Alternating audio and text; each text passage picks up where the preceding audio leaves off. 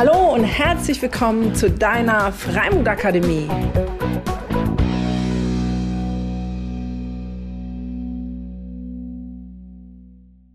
Hallo und herzlich willkommen. Eine großartige neue Folge heute mit André Stern und ich freue mich so unfassbar, dass dieses Interview zusammengekommen, zustande gekommen ist, dass André zugesagt hat.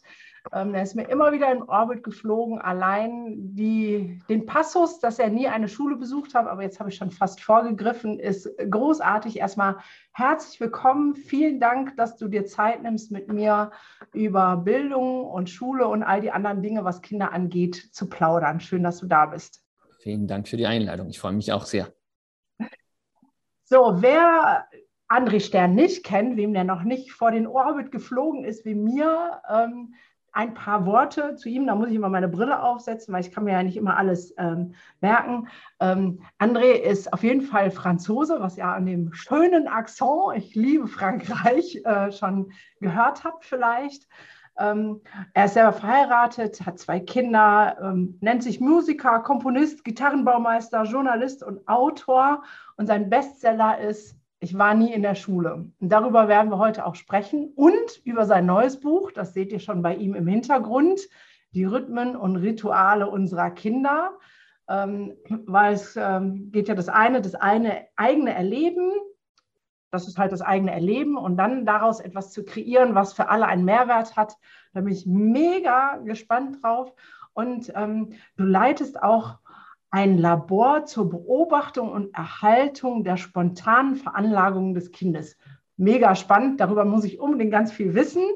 Ähm, und er ist Initiator der Bewegung Ökologie der Kindheit. Also mal so grob umfasst, aber ich glaube, das ist nur ein Bruchteil von dem, was sich wirklich ausmacht. Von daher bin ich sehr gespannt.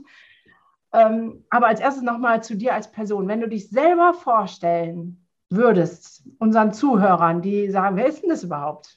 Lebt er jetzt in Deutschland? Spricht so gut Deutsch oder in Frankreich? Was ist denn das für ein Typ, der André? Ach, das ist ein, ein, ein 50-jähriges Kind. und der, der, das ist ein Typ, der tatsächlich in Frankreich lebt, wobei sehr viel unterwegs bis März 2020 und seitdem eigentlich äh, erstaunlich sesshaft. Ähm, das ist äh, also so eine Art Mischling, die Mutter aus Süditalien, der Vater aus Norddeutschland. Beide haben sich dann als Flüchtlinge in Frankreich getroffen und dort ist der geboren. Äh, der jetzt sich zur Aufgabe gemacht hat, die Stimmen unserer Kinder irgendwie zu vertreten. Ich, ich, also das ist ja schon krass. Mischling, Deutschland und Italien und in Frankreich als Flüchtlinge. Wieso muss man denn aus Deutschland und Italien flüchten?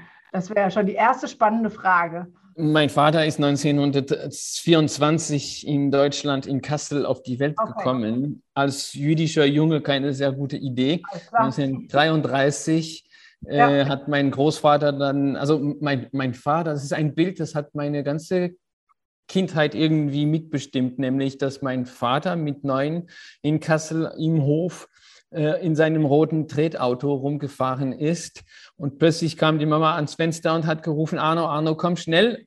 Und dann hat er gesagt, er müsse noch zuerst das Auto parken. Dann hat die Mama gesagt, nein, Auto so stehen lassen, wie es gerade ist sofort kommen. Dann ist er gekommen, in einen Wagen eingestiegen mit seinen Eltern und dann begann eine endlose Flucht.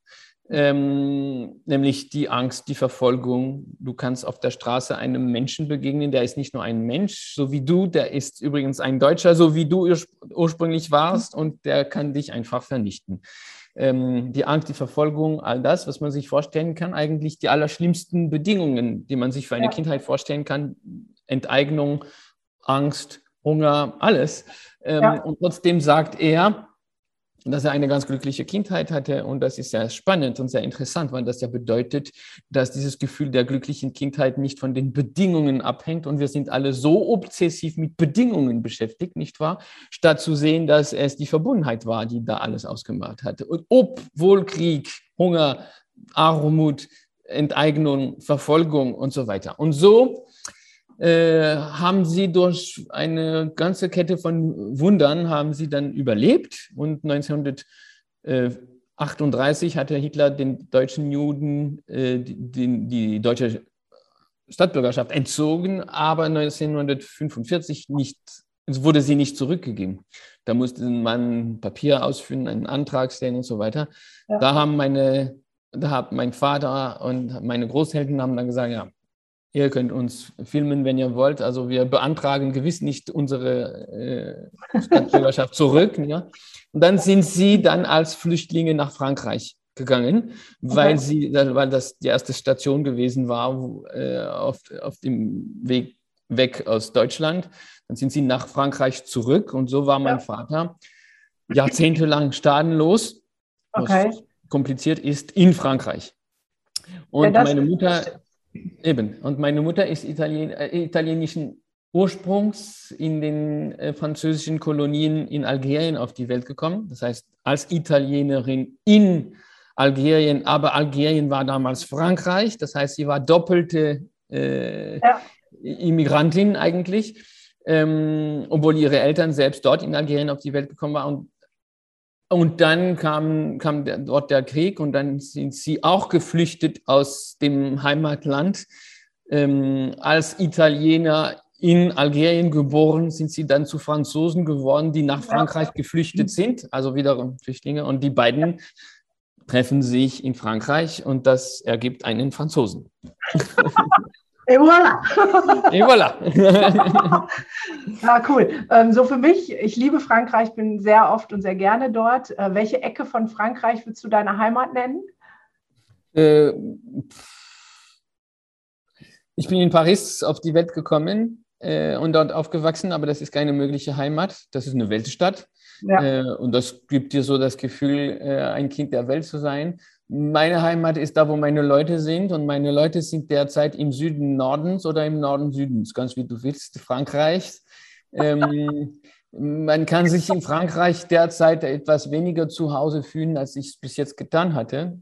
Ähm, aus verschiedenen Gründen, unter anderem deshalb, weil vor wenigen Tagen die Bildungsfreiheit, die wir in Frankreich notorisch und legendär hatten, sehr eingeschränkt wurde, so dass wenn du mich fragst, ob ich in zehn Jahren noch in Frankreich bin, kann ich die Frage nicht beantworten, obwohl wir hier das Haus haben und das, die ganze Konstellation und wir leben mit meinen Eltern zusammen und das ist alles sehr praktisch und sehr gewünscht von meinen Kindern und von mir und meiner Frau und meinen Eltern. Aber ähm, ob ja, ich dann hier Kinder? zu Hause bin, wenn ich, ob ich dann noch zu Hause bin, kann ich dir heute nicht sagen. Was meintest du? Wie alt sind deine Kinder? Also der Große ist inzwischen bald zwölf. Okay. Das kann ich irgendwie nicht fassen. ähm, der große Antonin und der kleine Benjamin ist fünf, fünf, noch nicht eineinhalb. Ähm, und ist ebenso inzwischen sehr groß geworden. Ja. ja, okay, dann habt ihr natürlich die ganze Bildungsmaschinerie noch vor euch, ähm, zumindest was die ja. angeht. Ja, mhm. genau. Ähm, ich will noch mal was aufgreifen, was du vorhin gesagt hast, ähm, dass eine glückliche Inhalt, Kindheit nicht von den Rahmenbedingungen abhängig ist. Finde ich gerade einen sehr wichtigen Satz, so, ich war gestern auf einem Forum, einem Traumaforum. Ich bin ja auch Traumatherapeutin, was die Hochwasserkatastrophe in Deutschland angeht.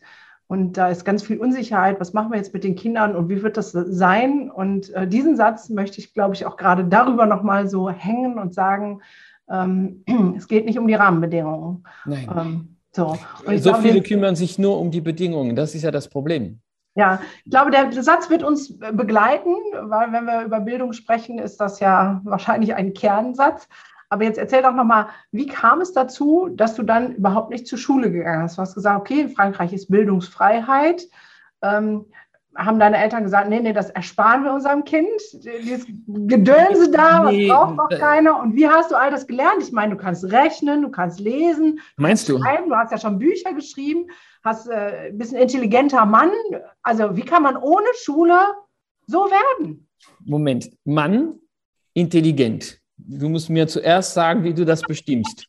äh, äh, mit Herrn Stern. Na, aber sag, wie, wie, defini wie, wie, definierst du das?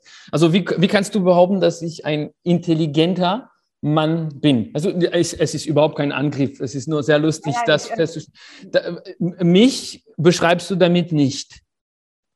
Nein? Nein. Weil oh. da, äh, eben,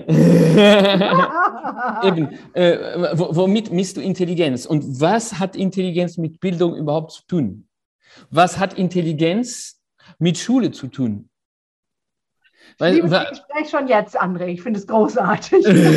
Nein, aber das, das finde ich ein wichtiger Punkt, weil, weil deine Aussage war und somit äh, noch einmal überhaupt kein Angriff, überhaupt nein, keine Anklage. Und, und es ist nicht unterschiedlich. Also du, du sagst eigentlich das, was die meisten denken. Der, das ist ein Mann, der trotzdem er nicht in die Schule gegangen ist, gelernt hat und scheinbar intelligent ist. Also Lernen führt zu Intelligenz? Nein, auf gar keinen Fall. Na eben. Und, und Schule auch Fall. nicht. Schule und auch nicht. Äh, und Intelligenz ist etwas, das man eigentlich nicht messen kann, nicht definieren kann und das eben von Feld zu Feld ja äh, anders begriffen wird.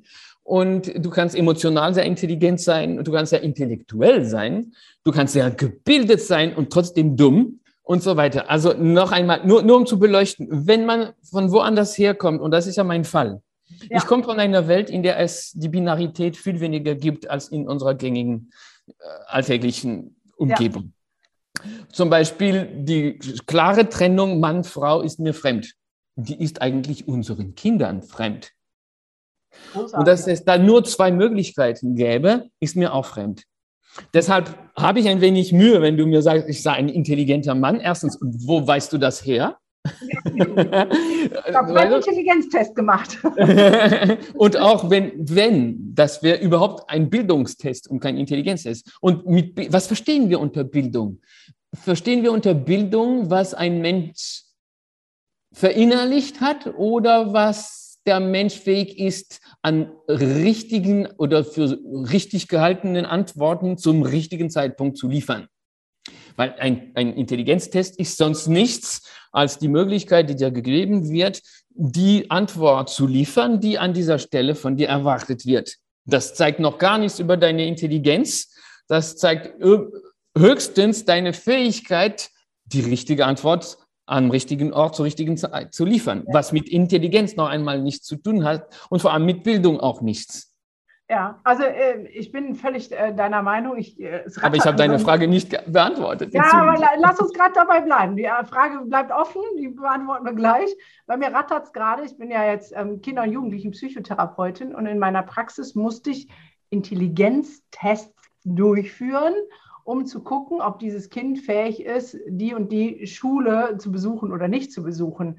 Was ja, also ich fand das damals schon mal ein Irrwitz, weil das... Ähm, ja, ne, weil es überhaupt für mich schon damals ähm, nichts ausgesagt hat. Es wäre, wenn überhaupt, eine, eine Entwicklungsstandbeobachtung, ja, ähm, aber ähm, darauf wurde festgeschrieben. Ne? Also wer dann den Intelligenzquotient unter sowieso hat, kam in die LB- oder GB-Schule, also Lernbehinderung oder geistig behindert, wurde abgeschrieben. Ja, also das ist, äh, von daher, ich ähm, feiere deine Ausführung und äh, sage, ja, yeah, yes, endlich mal jemand, der das ganz anders betrachtet und benennt. Und so lebt. Gesehen, und lebt, ja. Und Weil das kommt, das kommt zuerst jetzt nicht um, es ist alles kein persönliches Verdienst. Ich meine wirklich das Verdienst, nicht der monetäre. Es ja. ist alles kein persönliches Verdienst. Es macht mich nicht besser, nicht anders. Es ist, ich bin ein ganz banales Kind ich habe ein ganz Glück, äh, ein, ein, ein riesengroßes Glück, dass ich es habe bleiben dürfen. Das ist der einzige Unterschied. Aber äh, was ich beschreibe, ist eine Landschaft, die wir alle vor Augen haben. Also es ist, ich kann nichts dafür, ich habe es nicht erfunden, ich habe es nicht erfunden, ich habe es nicht entwickelt, es ist keine Methode, äh, die ich ähm, äh, anpreisen sollte oder was auch immer. Es ist einfach, einfach wirklich so, dass die Intelligenz etwas ist, das es nicht gibt dass Lernen etwas ist, das es nicht gibt und dass man die Entwicklungsstufe eines Menschen nicht anhand von Fragen feststellen kann, die man dieser Person stellt, unabhängig von, sein, von dem Hintergrund dieser Person und von der Hauptfrage hier, die ja folgende wäre. Was ist es, was dieses Kind, diese Person heute begeistert. Denn das, was dich heute begeistert, macht dich zum Genie. Deine Genialität wird durch deine Begeisterung angeregt und macht dich für die Welt nützlich. Und dann kann man nichts mehr messen, weil man vor sich einfach die Genialität per se hat. Und das leben uns die Kinder die ganze Zeit vor. Sobald uns etwas begeistert, sind wir vielleicht eine Null in Mathe, auch eine Null in Deutsch, auch eine Null in Bio, auch eine Null in all diesen künstlichen, äh, willkürlichen Fächern. Aber in diesem einen Fach, sei es Fensterputzen, was uns so leidenschaftlich unter die Haut geht, dass unsere Augen dann funkeln. Darin sind wir einfach genial und so genial, dass wir für die Welt nützlich sind. Und dass wir dieses unglaublich erfüllende Gefühl in uns dann tragen, dass die Kinder, mit der die Kinder, mit dem die Kinder auf die Welt gekommen sind. Nämlich dieses Gefühl, diese Sicherheit, mit der wir alle auf die Welt gekommen sind. Ich gehe in die Welt hinaus. Die Welt verändert mich. Ich aber verändere die Welt. Und diese Selbstwirksamkeit, dieses Gefühl der Gestaltbarkeit der Welt, das ist das, was uns Flügel verleiht und uns genial macht in diesem Augenblick, in diesem Bereich. Das ist, was ich jetzt hier als Intelligenz beschreiben würde. Und das kannst du anhand von Fragen und Antworten nicht messen. Es ist eine Frage, die irgendwie doch zu stellen wäre, nämlich, was begeistert dich jetzt? Denn auf diese Frage kommt die Antwort, in diesem Bereich bin ich genial. Oder die Person hat es inzwischen schon aufgegeben, genial zu sein, weil die Person gedacht hat, weil die Person zu hören bekommen hat, das, was dich begeistert, ist hier nicht relevant. Wir erwarten von dir, dass du gut bist in Deutsch, Mathe und, und, und äh, Bio. Und dann muss diese Person das ablegen, auf die ja. Seite schieben, was sie begeistern, sprich genial machen würde. Ja. Um das sich peinlich und mühsam anzutun, was die anderen für richtig halten und was dir niemals bleiben wird, weil du kannst keine Information, das geht hirntechnisch nicht. Ich arbeite ja mit Hirnforschern zusammen und mit Gerald Hüther zum Beispiel. Hirntechnisch funktioniert es nicht. Wenn eine Information deine emotionalen Zentren nicht aktiviert, geht sie hier rein und da wieder raus, durch das eine Ohr rein und durch das andere Ohr wieder raus. Das wissen wir. Deshalb haben wir eine Gesellschaft, die für selbstverständlich hält, 80 Prozent von dem, was man in der Schule gelernt hat, auch wieder vergessen zu haben. Und das sind all diese Dinge, die uns dann das Gefühl geben, dass wir schlecht sind, weil wir angeblich uns mit diesen Dingen beschäftigen sollten, die uns nicht interessieren, die wir folglich nicht speichern können und die uns immer wieder vor die kalte Tatsache stellen, dass wir unfähig sind, das zu liefern, was man von uns erwartet. Ja. Und das ist ein Verhängnis und das ist die größte Traurigkeit, die man sich vorstellen kann. Und das ist das Los der meisten Kinder dieser Welt.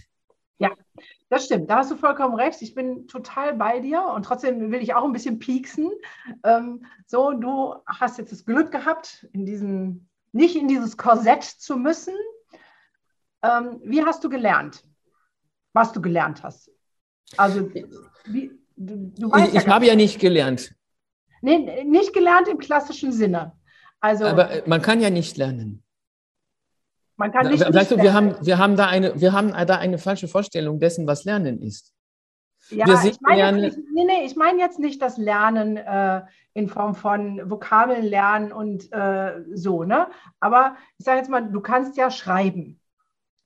Das ist etwas, was normal in der Schule beigebracht wird. Wie bist du ans Schreiben gekommen? Wieso beherrschst du die deutsche und die französische Sprache in Schrift und Wort und allem? Weil es mich begeistert weil das Themen sind, die mich begeistern. Und dann kommt es von allein. Und wie es gekommen ist, weiß niemand. Ich hab's, wir, wir haben es bei, bei, bei, bei, Antonin zum Beispiel beobachtet. Na, aber gut, schau. Gunter, sag mir, wie hast du die eigene Muttersprache gelernt? Ja, er hat meinen Eltern zugehört, aber dafür, deswegen konnte ich nicht schreiben. Naja, Moment. Die Muttersprache zu lernen ist hirntechnisch gesehen die größte Aufgabe, die schwierigste dein, de, deines ganzen Lebens. Das ist die, die, das Meisterwerk deines Gehirns. Denn man muss aus irgendeiner Melodie dann eben Worte verstehen. Ne? Verstehen, dass es überhaupt den Begriff Wort gibt. Und ja. die Erwachsenen machen es einem nicht leicht. Ist dir das bewusst? Weil, ja. weißt du, das Kind hört Töne und muss diese Töne in Bedeutungen umsetzen. Ja. Und jetzt, wir haben leider die Tendenz oder die Neigung oder vor allem die schlechte Angewohnheit, mit Kindern in einer anderen Stimme, in, mit anderen Worten zu sprechen als mit ja, Erwachsenen. Das, das ist ein heißt, Baubau. Nein, das ist kein ja, Baubau, es ist ein Hund. Genau. Und, und musst dir vorstellen, auch die Höhe der Stimme. Weil wenn äh, äh, ähm, das Kind weiß doch nicht, ob, ähm, ob äh, Tasse und oh, Tasse das, dasselbe bedeutet oder nicht, weißt du? Und trotzdem muss das Kind das schaffen. Also auch, auch du hast es geschafft. Ja, und als kleines Kind, und zwar in einem persönlichen Rhythmus, nach einer persönlichen, bisher unbekannten Didaktik, zu einem persönlichen Zeitpunkt, der bei keinem anderen, anderen Wesen derselbe war, mhm. ähm, in einem eigenen Rhythmus, auf eine eigene Weise, alles ganz persönlich. Ja. Aber nicht alleine. Du hast nur, weil immer wieder mir die Frage stellen, ja, hast du denn alles allein autodidaktisch gelernt? Na, alleine lernt man ja nichts. Allein eignet man sich ja nichts an, weil man spricht ja nur, weil die anderen da sind, die mit einem unter, mit unter sich äh, reden. Und die Kinder haben diese unglaubliche Gabe, das zu beobachten, was die anderen machen und das zu imitieren. Das zu verinnerlichen und dann mit einer unglaublichen äh, Geschicklichkeit nachzuahmen. Kinder sind, also ich weiß gar nicht, ob, ob, ihr das beobachtet habt, aber manchmal habe ich das, meine, meine Söhne, das Schicksal, das Schicksal wollte, Schicksal, das Schicksal wollte, dass meine Söhne Autofans sind, beide. Und es geht noch ja. weiter und es wird noch schlimmer bei dem Großen. Kann ich dir alles erzählen.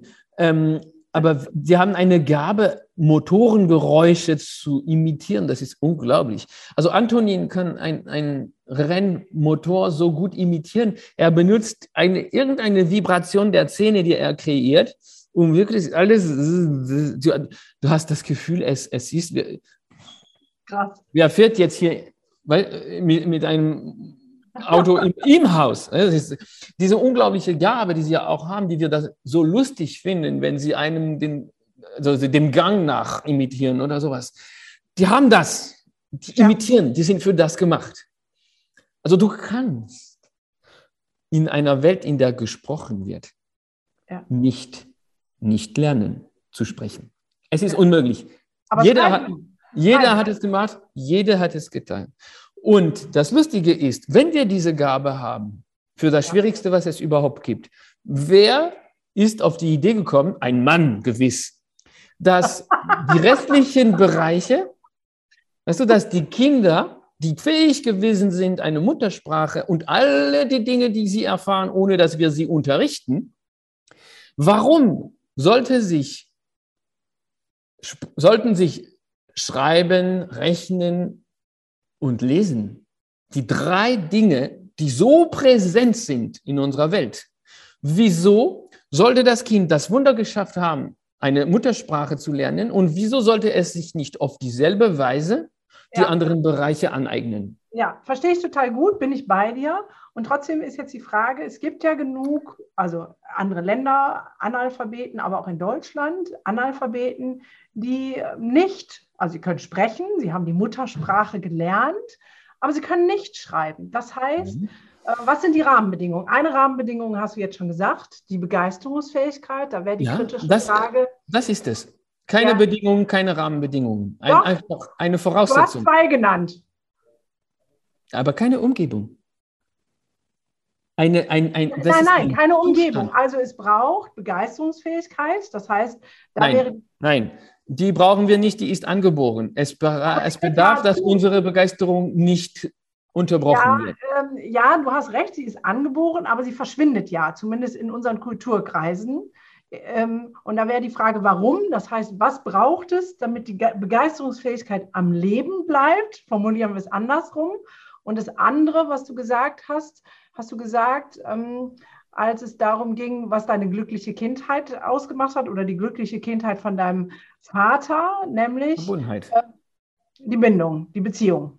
Ja, die Verbindung. Das heißt, Verbindung, genau. Das heißt, wir brauchen, wir benötigen keine Rahmenbedingungen, aber ähm, das Erhalten der Begeisterungsfähigkeit und Verbindung. So, wie kriegen wir das denn hin? Weil wir sind ja jetzt in einem Land, also Frankreich ist ja nicht viel anders als Deutschland, wo Begeisterungsfähigkeit bei Kindern im Keim erstickt werden.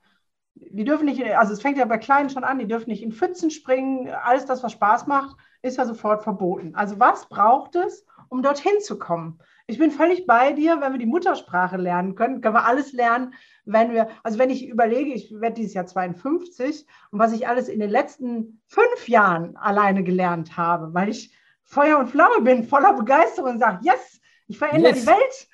Ja, das ja. ist die einzige Antwort. Gunnar, das ist die einzige Antwort.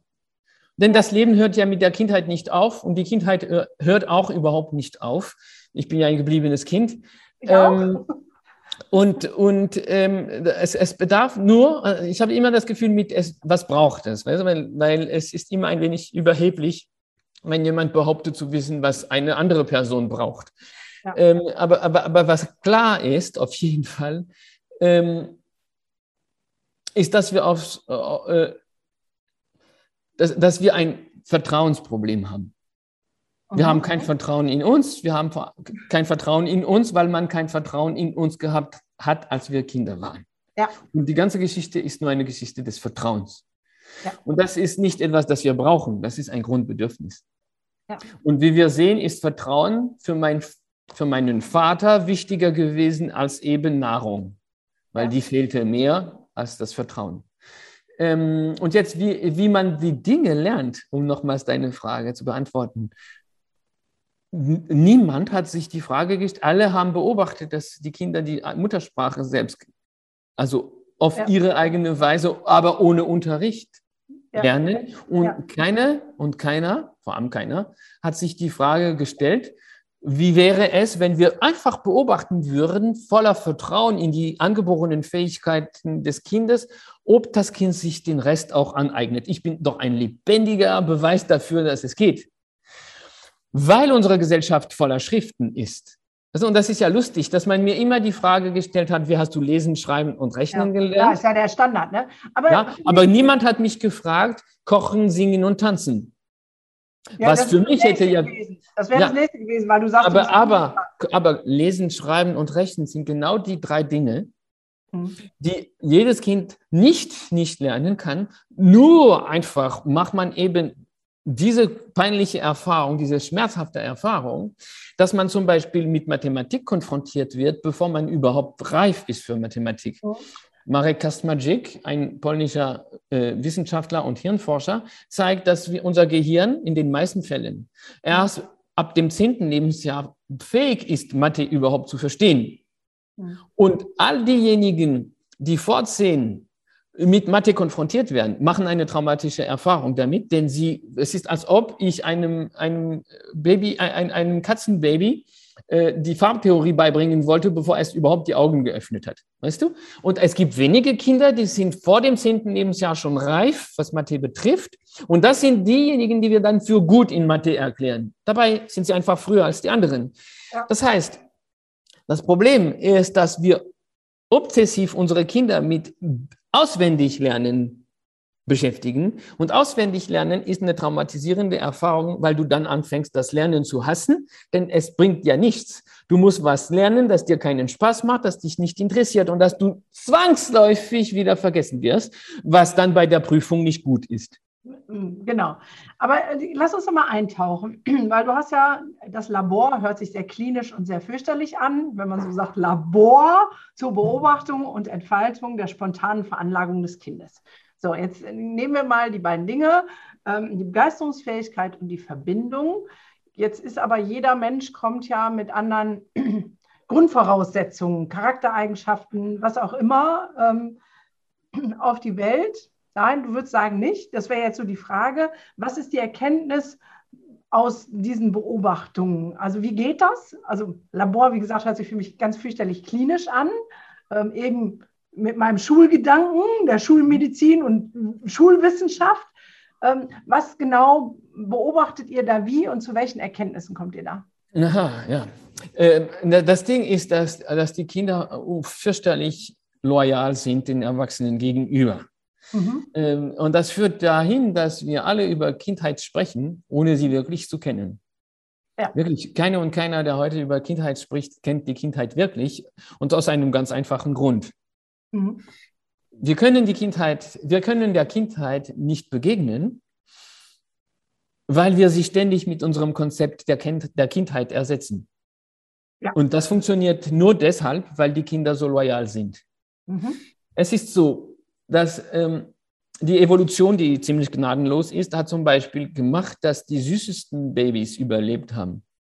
Damit die Großen mehr Neigung empfinden, sich um dieses süße kleine Wesen zu kümmern. Mhm. Also je süßer das Baby, umso mehr hat es die Pflege bekommen, die es bedarf, der, um zu überleben. Hm? Ja. Der es bedarf, um zu überleben. Gut. Ähm, aber das ist ja nicht nur körperlich so. Das Kind ja. muss durch sein Benehmen sich auch so, so, so ausgeben, so zeigen, dass die Erwachsenen Lust haben, sich darum zu kümmern. Ja. Das, das, das Überleben des Kindes hängt davon ab, dass es uns gefällt. Das ist gnadenlos. Und ab diesem Augenblick ist das Kind damit beschäftigt, ständig zu scannen, was uns besser gefällt. Das heißt, dass wir leider alle eine Vorstellung dessen haben, was die Kindheit sein sollte. Und die kommt daher, dass wir so geworden sind, wie man uns gesehen hat.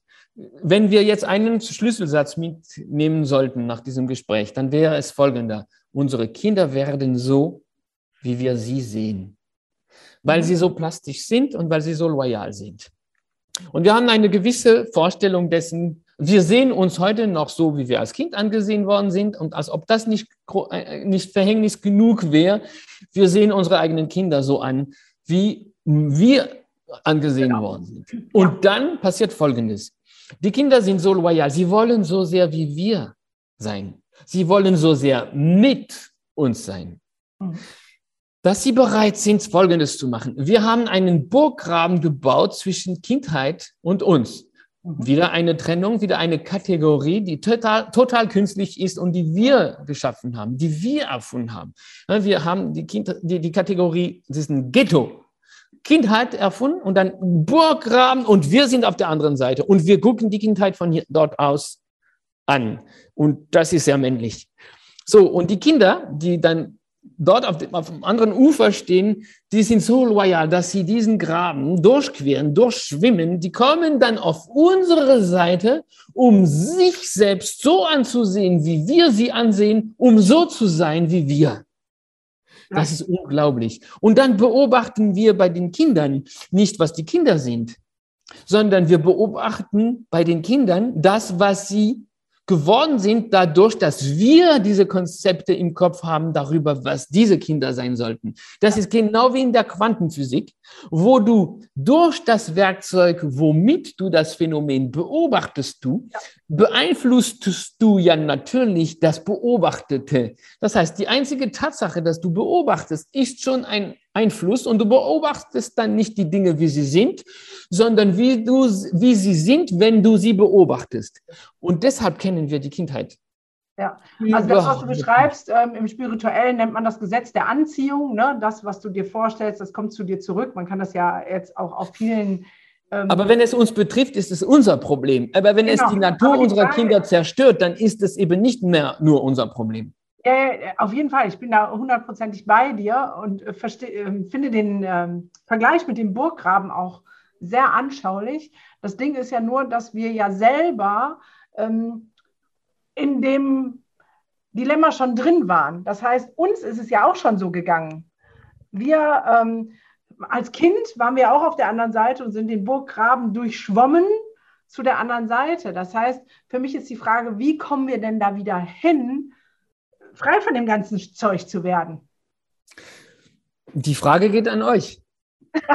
ja, ich kann die Frage nicht beantworten. Wenn ich die Frage beantworten würde, dann wäre ich höchst suspekt, sehr verdächtig. Also ich würde dann wirklich, ich gebe, ich gebe keiner, ich bin kein, also bitte nichts eine wie, Idee, ne, ne, ne, kein Ratgeber, ich gebe, aber ich hätte da einen Rat. Ja, wenn ich sagen Rat. würde, wenn ich sagen würde, ich weiß, wie ihr das machen sollt, ja. dann hätte ich einen Rat, ergreift die Flucht, ich bin höchst gefährlich, weil ich versuche, euch etwas zu verkaufen, das dann euch nicht entspricht. euch nicht entsprechen kann, sondern meine gute Idee ist, die ihr aber nicht braucht. Also diese Frage kann doch jede und jeder nur für sich beantworten. Man braucht nur aber die Nostalgie dafür irgendwie geweckt bekommen zu haben und das kann ein solches Gespräch wie das heutige ja irgendwie bewirken und dafür bin ja. ich dir sehr dankbar. Aber diese Frage, wichtig ist man, dass sie diese Frage stellt. Ich danke, ich, dass du sie stellst. Ich hoffe, dass die Zuhörerinnen und Zuhörer sie sich auch stellen. An dieser ja. Stelle aber beantworten kann sie niemand außer euch selbst. Okay, also ist das äh, sozusagen der Appell zu sagen, hey, ähm, guck, guck bei dir selbst, was begeistert dich? Find zurück vielleicht in deine kindliche ähm, Energie. Ähm, und, und, wenn, und wenn du siehst, welch ein holpriger, steiniger Weg es ist, zurück zu deiner angeborenen Begeisterung zu schreiten, dann ist das vielleicht eine Anregung, äh, den Weg hin, weg von der Begeisterung bei deinen Kindern nicht zu gehen. Weißt du, dann brauchen unsere Kinder überhaupt nicht zurück, mühsam zurück, wenn wir sie erst nicht äh, wegschleppen von ihrer angeborenen ja. Begeisterung. Ja, das wäre das Ziel. Also da, dafür ähm, kämpfe ich ja auch mit all meinem Sein. Wir sind also sozusagen an, an der gleichen Stelle. Ich nehme andere Wörter und Gedanken, aber es geht um genau. Zum Glück. Ja, schön. ja ne, es braucht viele Impulse, damit, äh, glaube ich, der ein oder andere an der Stelle ähm, vielleicht äh, in die Erinnerung seiner äh, Begeisterungsfähigkeit, ich sage immer in seine Großartigkeit, weil jeder für sich großartig ist und alles hat, was er braucht zu, für dieses Leben. Da bin ich halt auch der festen Überzeugung. Ja, sehr, sehr, sehr spannend. Ähm, und trotzdem, nochmal drauf zurück. Wie beobachtet ihr, weil, wenn, wenn ich jetzt dein ne, ja, das stimmt. nehme und sage, du hast stimmt, jetzt eine, ein Labor zur Beobachtung, aber das ist ja genau schon der Hint im Kopf. Wenn ich etwas beobachte, fängt es ja an mit meinen Maßstäben im Kopf. Wie genau. beobachte genau. ich?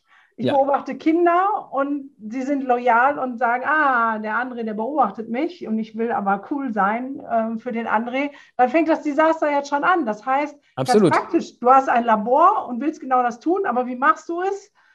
Es ist, eine Benennung, es ist eine Benennung, damit die Kollegen verstehen, worum es geht. Aber, okay, es geht hier aber jetzt habe ich immer noch nicht erfahren, was du da machst. Die, äh, die Idee ist es hier, all diese neuen Erkenntnisse zu versammeln. Ähm, auch das Lebenswerk meines Vaters, mhm. ähm, was da bedeutend ist. Äh, und auch all diese Leute zusammenzukommen zu lassen, zusammenkommen zu lassen, die derzeit unterwegs sind, sich losmachen auf den Weg zu was Neuem. Ähm, und die dann die Kinder, anstatt die Kinder zu bilden, die Kinder beobachten. Und da kann man doch ganz vieles erfahren. Also es gibt ganz viele Menschen, die wissenschaftlich jetzt einfach beobachten. Mhm. Ähm, ich könnte jetzt die ganze Liste machen äh, von all den Dingen, die beim Kind zu beobachten sind, bevor es verbildet wird durch unsere vielen Konzepte.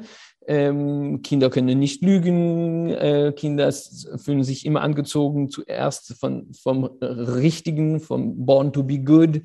Mhm. Ähm, und dann alle die unglaublichen Fähigkeiten, die Kinder entwickeln, wenn wir ihnen keine Steine in den Weg legen. Und ich glaube, hier geht es nur darum, zu beobachten, welche Steine man gewöhnlich in den Weg der Kinder äh, äh streut und sie dann zu entfernen, bevor die Kinder überhaupt da ja, ankommen und dann zu beobachten, was dann einfach entsteht. Das ist das, was ja, ich im Alltag. Genau dieses mit dem Beobachten, du hast es sehr schön beschrieben. Ich will es nochmal vertiefen an der Stelle. Ähm, mit so einer Geschichte, die ich mal gehört habe, dass Wissenschaftler mal beobachten wollten, wie Katzen ihre Babys auf die Welt bringen. Und äh, damit alles gut beleuchtet ist, haben sie einen Raum geschaffen, der ganz hell ist. Ähm, dann haben sie Videokameras aufgestellt, um genau zu sehen. Und ähm, dann haben sie natürlich Ecken und so alle rausgeräumt und so, um dann hinterher festzustellen, ah, Katzen können ihre Babys gar nicht alleine auf die Welt bringen, sie brauchen Hilfe und deswegen müssen wir jetzt äh, medizinische Interventionen, bla bla. So, ne? Also du verstehst das Bild, ähm, da bin ich genau in deinem Bild, womit beobachte ich? Also das ist ja keine freie Beobachtung, sondern ich habe schon vorgegeben, einen Rahmen und die Katzen haben sich angepasst und haben gesagt, oh, das ist so viel Stress, ich weiß gar nicht, was mache ich denn hier? Ich brauche eigentlich eine kuschelige Ecke. Wo so, niemand ne? ist, kein Licht und keine und so weiter. Ja, so, das ne? ist klar, aber also, es, es, gibt, es gibt eine leichte Art und Weise zu beobachten, ohne ja. eben das eigene mitzubringen. Es ist das Zusammenleben. Weil ja. das ist ja ein Zusammenspiel. Was unsere Kinder betrifft, wenn ja. unsere Kinder, unsere Kinder wollen nicht unabhängig und alleine sich entwickeln, unabhängig von uns. Sie wollen in Verbundenheit mit uns sich entwickeln. Und das ist möglich, indem wir zusammenleben und indem wir auf dieselbe Augenhöhe kommen und mhm. einfach das Kind so sehr respektieren, wie es uns respektiert. Das ja. ist, und dann beobachten wir natürlich die Interaktion zwischen dem Kind und der Welt, zwischen uns und dem Kind, zwischen uns mhm. und der Welt. Das ist es. Und die Idee ist überhaupt nicht, dass man eben starke Scheinwerfer in die Höhle bringt, wo eben die Katze sich zurückgezogen hat, wie alle Säugetiere das eigentlich machen wollen.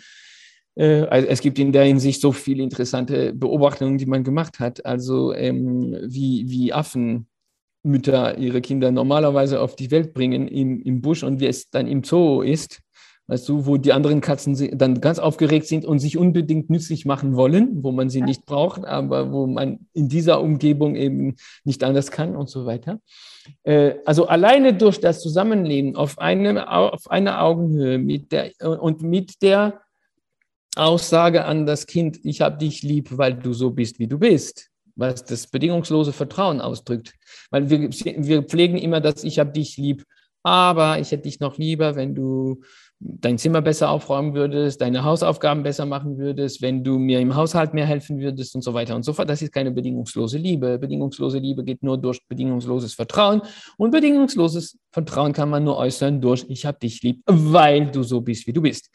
Dann entwickelt sich das Kind nicht frei von Interaktion, sondern in der Interaktion, aber so wie es nicht planbar war, dass dieses Kind, das eben das Gefühl hat, dass es schon anfangs erwähnt worden ist, die Welt verändert mich, ich aber verändere die Welt. Das kann man schon beobachten, indem man dann nicht mehr versucht, das Kind dahin zu bringen, wo man es hinzubringen wollte, sondern dass man einfach beobachtet, Mensch, wo geht dieses Kind hin? wenn es dieses Empowerment, um sehr modern zu sprechen, fühlt, dass es hier Menschen gibt, die von diesem Kind denken, du musst dich nicht abmühen, du musst nichts beweisen, du musst nichts werden, dass du nicht bist. Ich habe dich lieb, weil du so bist, wie du bist. Und dann würden wir bei allen Kindern beobachten, wie sie in ihrer eigenen Begeisterung bleiben und unwahrscheinliche Fähigkeiten entwickeln würden, die sie zu Genies, wirklich zu Genies dieser Welt machen würden, die das, diese Welt verändern würden. Und zwar in eine unglaublich unerwartete, aber unglaubliche Richtung.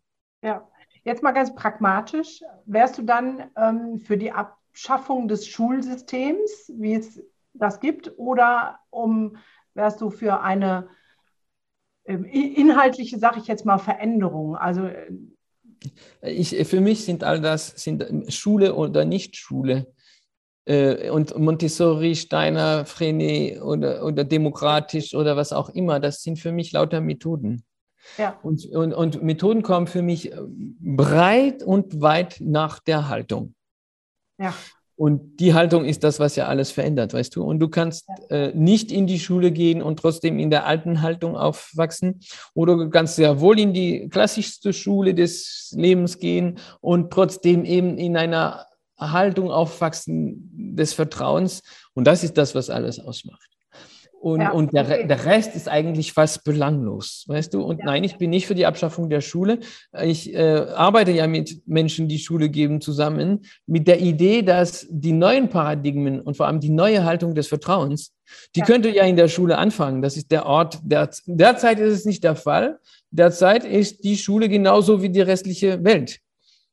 Ja. Aber das ist ja nicht die Schuld der Schule, weißt du? Ja. Das ist, der, ja. es gibt keinen Grund dafür, dass in der Schule andere Paradigmen und andere Haltungen herrschen als anderswo auf der Welt. Da müsste ich die Schule wirklich in Schutz nehmen. Aber die Schule könnte der Ort sein und wird wahrscheinlich der Ort sein, wo eine neue Weltordnung beziehungsweise eine neue Haltung entsteht. Und das ist ein Segen für unsere Kinder. Wenn unsere Kinder das zu Hause gewiss nicht haben, aber wenn sie in die Schule kommen und sobald sie über die Schwelle Weißt du, gehen, ja. die das Gefühl bekommen, hier ist jemand, die mir sagt, die mir sagt, ich habe dich lieb, weil du so bist, wie du bist. Du musst dich mir nicht anpassen, meinen Erwartungen nicht entsprechen. Äh, boah, das nimmt den ganzen Druck und das verändert ja. das Leben dieser Kinder. Ja, ja, also äh, auch das feiere ich. Ähm, wir sind da sehr gleich unterwegs, wie gesagt, mit anderen Worten, weil Haltung geht für mich auch vor allem. Ähm, wir bilden aus, also ich bilde ja Pädagogen weiter und ähm, das Außen nennt sich Traumapädagoge und innen arbeiten wir an der Haltung. Genau das, was du beschreibst. Und wir sind auch gerade dabei, einen eigenen Studiengang, pädagogischen zu entwickeln, wo das, was die Welt hier, die wir haben, Regularien drin ist, was sie erfordern und das andere, was wir denken, was so wichtig ist, und das ist die Haltung.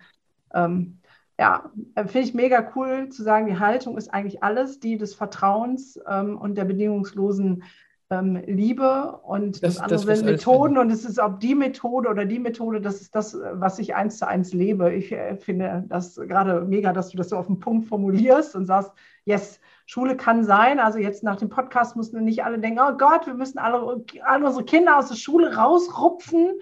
Und ähm, sondern äh, wir dürfen anfangen, unsere eigene Begeisterungsfähigkeit wieder zu entdecken, ähm, zu gucken, wo ist unser Urvertrauen. Ich glaube, da ist halt ganz viel im Argen. Ähm, Corona hat es noch verschärft, dass die Angst höher ist als die Liebe und äh, das Urvertrauen, glaube ich, noch mehr erschüttert wurde. Also wäre ja der Appell, sich am ehesten dahin zu bewegen und zu gucken, wo ist das geblieben? Oder? Ja, ähm, ich glaube aber trotzdem, also es, es gab mehrere Schubladen in, deiner, in, in, in, in deinem letzten Satz. Ja. Ähm, also Trauma. Okay, dann öffne mal meine Schubladen, finde ich super, mach mal. Ich, ich, ich, also ich sehe eine erste zum Beispiel, Trauma. Ja. Trauma, das meiste ist ja das größte Trauma, das viele Menschen in sich tragen. Es gibt furchtbare Trauma, das, das sind wir ganz einverstanden. Aber ziemlich alle, die nicht für traumatisiert gelten, haben trotzdem in sich das Gefühl, eben, dass einmal jemand ihnen gesagt hat, ich hätte dich lieber, wenn du anders wärst, als du bist ja. und dass es nicht mehr aufgehört hat. Ja. Und das hat sehr früh in unserem Leben angefangen, mit der guten Frage, die an unsere Eltern gerichtet wurde, nämlich ob das Kind durchschläft. Und ein, ein Kind, das durchschläft, das gibt es nicht, das hat noch nie existiert. Äh, ah, das heißt, dass aber, weil alle die Frage stellen, die Mutter und oder der Vater dann auf die Idee kommen, Mensch, weil alle fragen, ist es wahrscheinlich wichtig, dass das Kind durchschläft. Meines tut das nicht, dann hat es ein Problem. Ja. Ähm, und dann begegnet man dem Kind äh, mit äh, und gibt dem Kind und im nonverbalen Bereich der Sprache, die Sprache, die das Kind am besten versteht, äh, gibt man dem Kind zu fühlen, ich hätte dich lieber, wenn du mehr schlafen würdest. Und schon ja. ist es der Anfang des Endes, weil schon merkst du, man hätte mich lieber, wenn ich so bin, wie man von mir ja. erwartet, dass ich bin. Und das geht dann weiter, weißt du? Stell dir ja, vor, ich, ich, ich komme und sage, oh, Gunda, du bist so brav und fahre dir über das Haar. Du und ich in unserem Alter, das ist schon ein eigenartiges Bild eigentlich. Ja? Ich bin nicht sicher, dass du das annimmst, wenn du mich nicht kennst. Aber ach, du bist so brav, bedeutet, ach, ich sehe dich, weil du unsichtbar bist. Es so sichtbar, es so verhaltensauffällig, störend. Und je unsichtbarer du bist, umso mehr sehe ich dich. Das ist ein ja, also ich, äh, also ich glaube nicht, dass wir da, also dass ich da so eine Schublade habe, weil das nein, nein, nein, nein, nein. Es waren keine keine schlimmen Schubladen, einfach Inhalte im, innerhalb des Inhaltes, dass es sich, sich lohnt zu öffnen. Entschuldige. Ich, ja, ich genau, sprach nicht von Schubladisieren. Ja, ich genau, aber da bin ich voll, voll deiner Meinung. Ich sage jetzt mal, ich bin gut bürgerlich, äh, Mittelstand groß geworden. Es hat uns an nichts gefehlt. Und ich habe lange gebraucht, zu erkennen, dass ich im tiefsten Herzen traumatisiert war, weil ja. meine Eltern mich nicht gesehen haben. Und, und oder dich oder erst dann gesehen hast, wenn du dem entsprochen hast, was sie von dir erwartet haben, nämlich ja, als du brav genau. warst. Ja, äh, viel funktionieren, aber ich als Gunda in meiner Einzigartigkeit ich habe so viel Tränen gelassen in meiner Kindheit, weil ich mich immer nicht gesehen und nicht verstanden gefühlt habe. Ich war nicht existent. Und das Spannende war, als ich meine Eltern im höheren Alter mal darüber informiert habe, einfach in meiner Aufarbeitungsphase, um meine vielleicht Begeisterungsfähigkeit wieder zu entdecken, da haben sie gesagt, ach, verstehen wir gar nicht, du warst immer so brav. Eben. Und also ich meinte nur in, in diesem Sinn, ja. weißt du, lass uns innerhalb dieser großen Schublade, die da geöffnet ja. wurde, äh, lass uns eine kleine da öffnen, nämlich das ja. mit dem Trauma, dass alle Trauma haben alle. Ja. Und das geht weiter, weil wir so, so sehen, wie wir angesehen worden sind und wir denken, ich bin schlecht in Mathe. ein, ein schrecklicher Satz, der überhaupt vorne und hinten nicht stimmt. Weißt du, der, ja. der wissenschaftlich richtige, korrekte Satz wäre, Mathe interessiert mich heute nicht. Das ist ein ganz anderer Satz und das ist die einzige ja. wissenschaftliche Wahrheit. Ja. So, ähm, und wenn du aber einem Kind begegnest, möglicherweise dem eigenen, aber nicht unbedingt, und diesem Kind zu fühlen gibst, Kind, ich hab dich lieb, weil du so bist, wie du bist. Mhm. Plötzlich, indem du das sagst, gibst du dem Kind auf Erden diesen Vertrauensvorschuss. Ja. Äh, du gibst allgemein dem Kind dein ja. Vertrauen. Und gibst du einem Kind das Vertrauen, gibst du es allen Kindern dieser Welt, inbegriffen dem verletzten inneren Kind, einen, das ja. zum allerersten Mal hört, ich habe dich lieb, weil du so bist, wie du bist. Und das ist die unglaublichste Nicht-Therapie, die unglaublichste Nicht-Traumata, Nicht-Therapie, die man sich vorstellen kann, weil sie nicht mit einem selbst startet, sondern mit dem Kind. Ja. Und das ist das, was alles verändert. Statt immer von unseren Ideen, Konzepten, Traumata, Erfahrungen und so weiter auszugehen, gehen wir mal vom Kind aus. Und anstatt zu sehen, was tun wir da rein, gucken wir, was schaumt da heraus. Und wir lassen uns davon mitnehmen. Und dann, und dann erfahren wir, dass aus dem Vertrauen mhm wächst plötzlich, aus dem Vertrauen wächst Freiheit und aus Freiheit wächst nicht Chaos heraus, wie die meisten glauben. Weißt du, wenn man das Kind frei lässt, dann entsteht Chaos. Das stimmt ganz einfach nicht. Wenn Vertrauen zu spüren ist, wenn Freiheit dann im Vertrauen verwurzelt ist, dann entstehen Rhythmen und Rituale und nicht Chaos. Die sind bestimmend. Und weißt du, das führt noch zu was anderem. Wer konnte nur glauben, dass ein respektiertes Kind respektlos wird. Das muss ein Mann gewesen sein. Wir wissen sogar, wie er heißt. weißt du, und, und, und wer, wer konnte erfinden? Weil, dafür hast du aber eine dicke Männerschublade, dafür, dass du sagst, äh, es gibt das gar nicht. Weil immer, wenn es irgendwas Negatives ist, sagst du, es musste ein Mann gewesen sein. Das, das ist, das kommt, das, Ursprung, Quelle für alle Übel dieser Erde ist Patriarchat. Ja. Das kann man, und, und Männer sind dann genauso Opfer wie Frauen, aber tut mir leid, es hat noch keine Gesellschaft gegeben von Frauen, die Männer äh, vergewaltigt, verstummelt, verkauft und äh, äh, verletzt haben. Das hat es ja. noch nie gegeben. Das ist alles kulturell, aber das ist halt eben mal so. Ähm, und es sind immer die Männer, die solche Ideen entwickeln, wie zum Beispiel, wenn du alle Bedürfnisse des Kindes mit Ja beantwortest, wenn du, ihm, wenn du dem Kind im Dienst stehst, das ist ja das, was mein Vater macht, er ist Malortdiener, äh? ja. ähm, dann entstehen die kleinen Tyrannen. Und, und da, das stimmt einfach nicht. Ein Kind, das Respekt beobachtet. Lernt, dass es Respekt gibt. Man sagt immer, wenn ein Kind und ein Erwachsener in Konflikt kommen, dann darf der Erwachsene ja nicht loslassen, sonst erfährt sich das Kind als König, nicht wahr? Ja, wieder der kleine Tyrann. Nein, das stimmt nicht, wenn der Erwachsene in diesem Augenblick loslässt. Wer muss so idiotisch gewesen sein, wenn nicht ein Mann, erfunden zu haben, dass ein Kind, von dem man loslernt, was anderes erfährt dabei, als dass es die Möglichkeit des Loslassens gibt. Ja. Das Kind ist immer dabei, das, ich schon anfangs gesagt, das zu beobachten, was wir tun ja. und um das zu übertragen in die eigene Zeit, wo es dann größer ist. Ja. Und wir könnten nur, konnte nur die Idee entwickeln, dass ein Kind, dem man das eigene Wesen ermöglicht, was anderes dann wünscht, als das eigene Wesen der anderen zu entwickeln. Weißt du, wer hat erfunden, dass ein respektiertes Kind zu einem Tyrannen wird. Das entspricht einfach keiner Natur des Kindes und auch keiner Wahrheit. Und das, leider Gottes, sind immer Männer, die das entwickeln. Okay, dann, äh, wir, oh, die, wir neigen uns dem Ende eigentlich schon überzogen, aber trotzdem, ich möchte noch, was erfahren wir aus deinem neuen Buch, die Rhythmen und Rituale unserer Kinder? Sag uns noch ein bisschen was darüber. wir erfahren das in dieser, also ich glaube, noch nie haben wir so sehr erlebt, etwas, das wir theoretisch schon alle wissen, aber jetzt wirklich erleben müssen, nämlich, dass es, dass, dass die einzige Konstanz, also die einzige Konstante äh, in unserer, äh, äh im Leben, das einzige, was sich nicht verändert, ist die Veränderung. Die Veränderung findet ständig statt diese konstante Veränderung macht uns ja allen immer Angst, das ist klar. Mhm.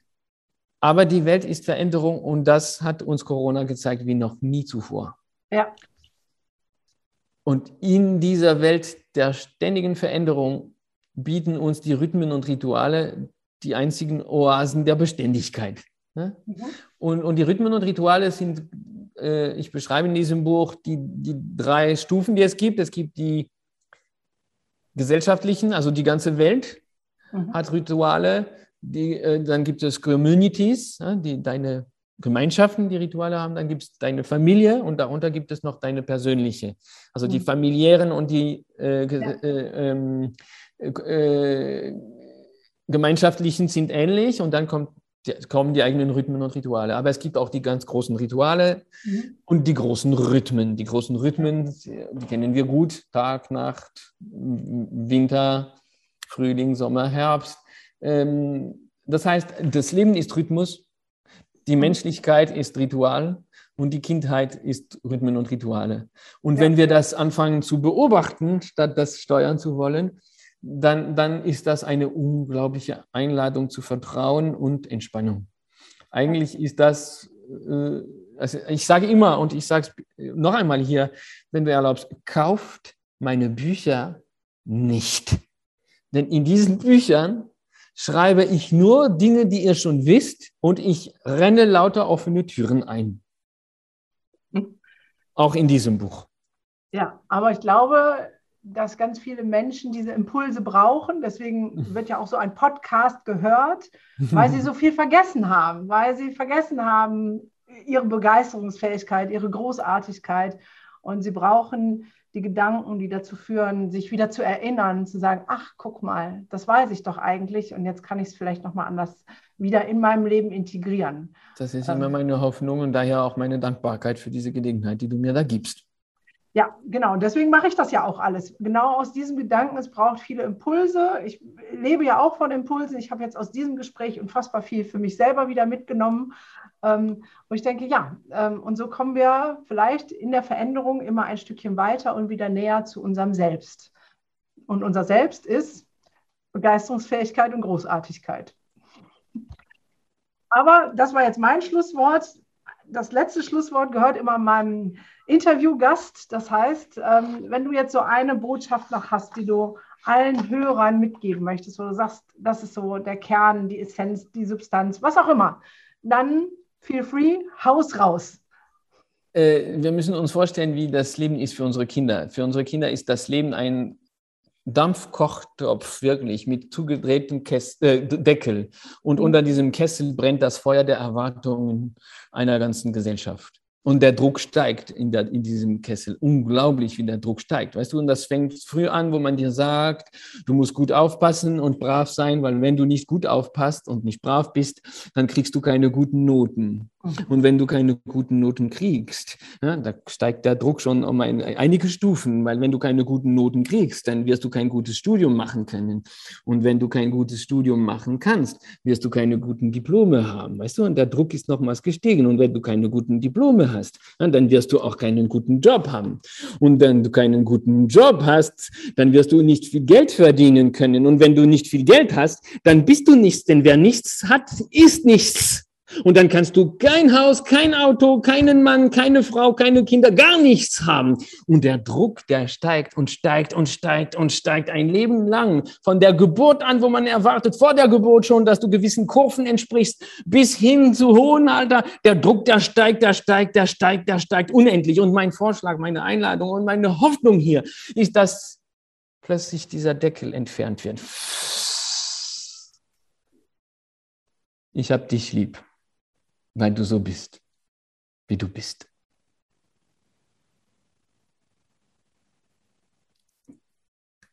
Namaste. Namaste. Da gibt es nichts mehr hinzuzufügen, außer Danke. Danke dir.